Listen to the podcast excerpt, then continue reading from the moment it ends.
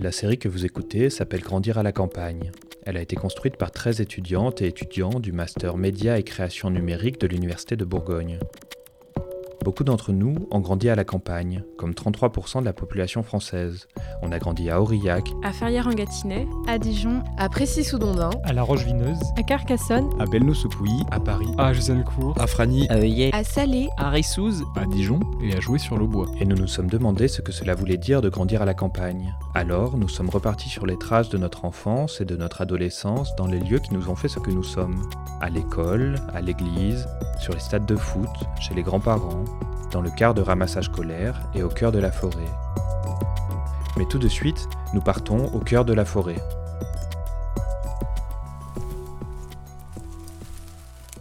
Souvenir en forêt, un podcast de Aidan David et Grégoire Genevoix.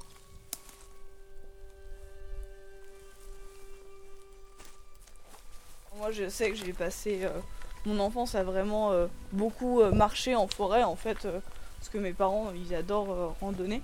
Et genre, ils nous emmenaient vraiment dès qu'on était gamin, ils nous emmenaient en forêt. Et mes parents, ils habitent à littéralement 3 minutes de la forêt, en fait, donc je passais j'y allais tout le temps. Il y a tout un circuit qui passe par des petits villages et, et notamment bah, dans, dans, un des petits villages en bordure de forêt il y a un théâtre de verdure euh, qui est euh, genre mais qui est vraiment euh, trop beau et trop apaisant etc et donc c'est vraiment un truc un endroit en particulier que je kiffe pareil à 20 minutes après être partie de chez mes parents en fait il y a une colline en haut de laquelle il y a une église.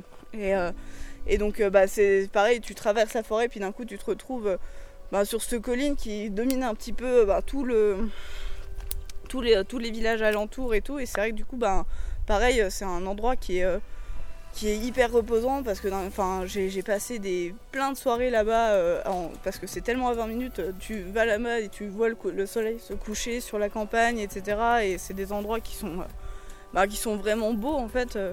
Des fois, je pense qu'on se rend pas compte qu'en Bourgogne, il y a des endroits qui, qui, ressemblent à ce genre de truc en fait. Et parce qu'on a en tête les Alpes, des, des endroits un peu plus grandiloquent, mais en fait, il y a des endroits qui sont vraiment magnifiques en Bourgogne, et enfin, vers chez mes parents, c'est vraiment le cas, quoi. Et voilà. Et sinon, il y a aussi des parties de forêt hyper denses aussi, où, euh, enfin, où tu vois pas le, ciel et tout, et tu as de la mousse et tout, c'est un peu creepy et tout, et enfin, je, je kiffe aussi. Il y a vraiment cet endroit aussi, ce genre d'endroit qui est vraiment cool, quoi.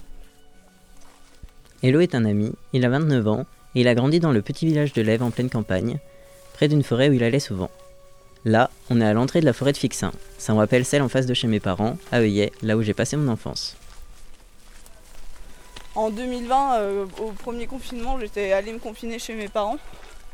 Et euh, bah, du coup, euh, c'est vrai que ben, je, comme mes parents ils étaient vraiment à 5 minutes, ben, j'étais pas confinée de la forêt, j'étais pas j'allais tout le temps, en forêt. Et ouais, je le, je vivais un peu pareil parce que déjà ça faisait du bien euh, de, de, bah de, de, pas penser à, cette période chiante et tout.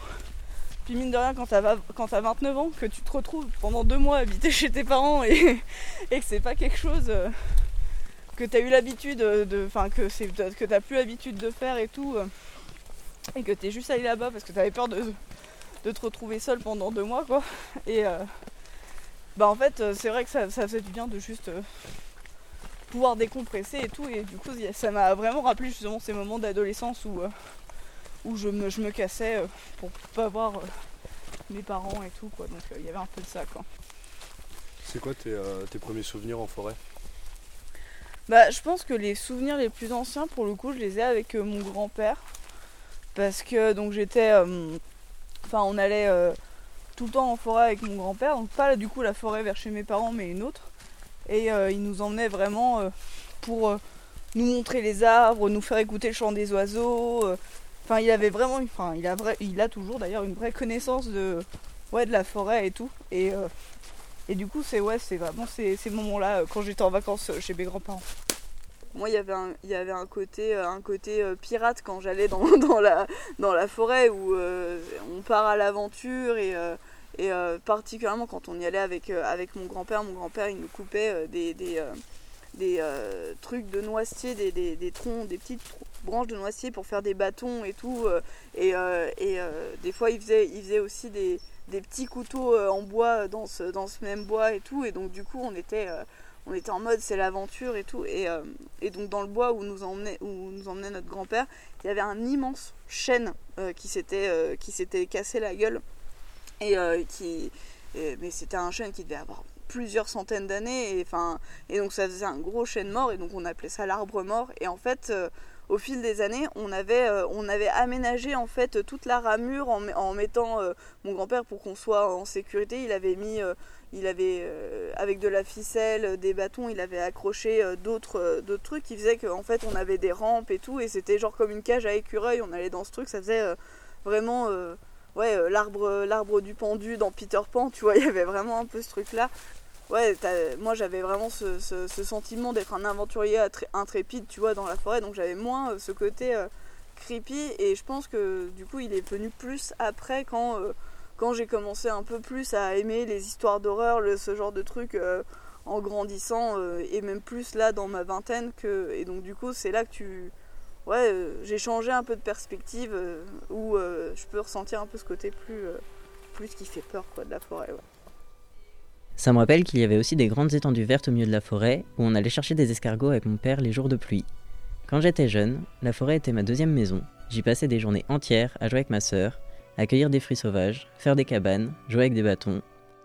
Avec l'école, en primaire, le maître nous emmenait mouler les plus belles traces d'animaux sauvages dans du plâtre. Je garde de bons souvenirs de ça. Quand j'étais ado, c'est devenu un exutoire où j'allais pour être seul avec moi-même. D'ailleurs, parfois, quand j'étais énervé, je piquais des couteaux de cuisine à mes parents pour les lancer dans les arbres.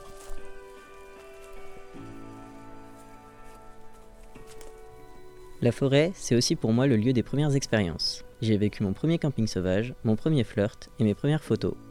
Aujourd'hui, je vis à Dijon, mais la forêt joue encore ce rôle d'endroit calme où je me sens libre, en paix et où j'aime me vider l'esprit en promenant mon chien. Tu préfères aller à quel moment de la journée en forêt? Euh, moi j'adore le j'adore le crépuscule. Euh, genre euh, partir en fin d'après-midi et, euh, et euh, tu vois euh, avoir euh, le, le soleil qui décline etc où, euh, il commence un peu à avoir euh, où tu commences un peu à sentir euh, ce moment où en fait t'es plus le bienvenu en fait je trouve qu'il y a, un, côté, un côté de euh, la, forêt euh, c'est euh, ben c'est hyper accueillant euh, la journée et tout euh, et, c'est hyper cool. Et à partir euh, partir d'une certaine heure en fait tu te dis ben en fait t'as as ce sentiment ah je suis peut-être pas censé être là c'est pas un endroit pour les humains quoi. Et c'est vrai que j'aime bien ce moment où bah, le, le soleil va bientôt se coucher et tout et t'es un petit peu tu dis ah, si je rentre pas bientôt en fait vais- il y, a- il y a des loups qui vont sortir alors que pas du tout mais, mais c'est un peu ce genre de truc quoi. Ça pour le coup c'est ouais c'est je pense que c'est mon moment préféré quoi. C'est quoi ton souvenir le plus fort dans la forêt? Un des moments ouais euh, les, les plus forts que j'ai vécu c'est vraiment un coup où, où j'avais fugué euh, de chez mes parents où j'étais allée en forêt et, euh, et je m'étais juste vraiment assis à un endroit et euh, et j'écoutais euh, j'écoutais la forêt j'étais et j'étais posée et vraiment d'un coup euh, ouais j'ai entendu ce bruit de cavalcade et de, de putain, le, chevreuil qui passe mais vraiment juste devant moi et enfin genre il m'avait il m'avait pas vu il savait pas que j'étais là et, euh, et il est juste passé et, et vraiment moi c'est il y a eu ce, ce côté un peu de ouah, de, de distanciation de le pourquoi j'étais énervée avec mes parents etc en fait ça va il y a, des chevreuils dans la nature c'est trop enfin et et moi je me souviens vraiment de ce moment là où tu dis euh, ouais en fait euh, ça va mon problème il est cool quoi Mes premiers souvenirs en forêt, c'est d'aller faire du bois avec mon grand-père et cueillir des champignons. On allait aussi souvent chercher de l'eau à la source, une source d'eau potable au sein du bois de mon village natal en Saône-et-Loire. À l'adolescence, j'ai connu mes premiers tours en moto, surtout les premières chutes. On passait par la forêt car c'était le raccourci pour se rejoindre. C'était aussi l'endroit parfait pour se cacher des parents. Avec mes amis et mes cousins, on y fumait nos premières cigarettes en étant sûr que personne ne nous verrait. Un peu plus tard, on passait voir des potes qui faisaient un camping sauvage, et on se perdait à chaque fois au moment de rentrer. Aujourd'hui, je vis à Dijon, et je rentre peu, Et quand je repense à ces moments, c'est avec nostalgie et le sourire. Quand j'ai été euh, dans cette même forêt avec, euh, avec ma première copine sérieuse, avec qui ça a duré longtemps, etc., ben en fait, euh, mine de rien, c'est c'est un- une des premières choses qu'on a fait ensemble, en fait, de dire ah tiens viens, faut trop qu'on aille dans cet endroit-là, et c'était vraiment euh, hyper particulier avec cette, euh, cette copine-là parce que hum, c'était vraiment pas très longtemps après qu'on soit mis ensemble, et il y avait ce côté tout nouveau de la relation, etc. Donc j'ai beaucoup associé les endroits dans lesquels on est allé aussi à ces moments-là. Et euh, donc du coup, pareil, ça a mis une étape de ma vie dans cet endroit-là, en fait. Et maintenant que cette relation, elle est finie depuis plusieurs années, etc. Ben quand je quand j'y retourne, bah, des fois, ça je repense aussi à ces moments-là et à me dire, ah, bah tiens, est-ce qu'un jour je vais ramener aussi quelqu'un ici Euh, Avant, euh, j'y allais vraiment euh, en mode, bah ouais, je vais me promener en forêt parce que ça me fait du bien et c'est cool. Et j'ai toujours ce côté-là de, ça me fait vraiment du bien d'être en forêt et de me retrouver seule avec ça, etc. Mais maintenant, justement, que j'approche de la trentaine, il y a un peu, il y a un peu ce côté ouais, de nostalgie, de, de point d'étape, en fait, qu'il n'y avait pas avant. Bonjour.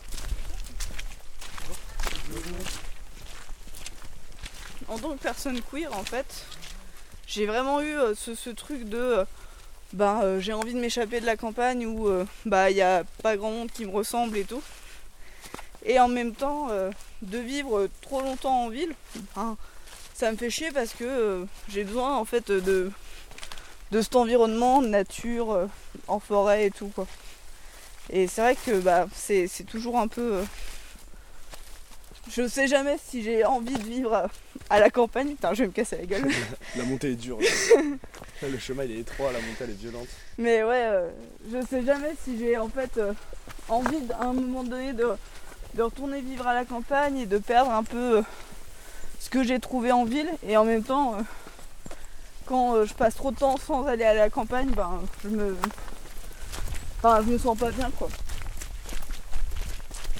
Je pense que c'est- vraiment ce truc de euh, manque de verdure, manque d'espace. euh, où euh, quand t'as grandi avec ça, bah euh, c'est dur en fait de juste vivre dans du béton en permanence quoi. Il n'y a jamais un moment dans ma vie où je vais me dire oh non j'ai pas envie d'aller en forêt. je pense que ce que j'aimerais vraiment, euh, je pense à un moment donné, c'est euh, peut-être effectivement d'arrêter d'habiter en ville et d'habiter euh, en campagne, euh, pas trop loin de la ville non plus, mais d'habiter dans une campagne proche d'une forêt et peut-être tu vois de tisser de nouveaux liens avec une nouvelle forêt. C'est un truc que j'aimerais vraiment euh, en fait trouver des repères dans, une forêt qui n'est pas justement autant attachée à plein de trucs qui sont passés dans ma vie, etc. Faire, faire aussi débuter une nouvelle relation aussi, il y a un peu ce côté-là que je trouverais intéressant.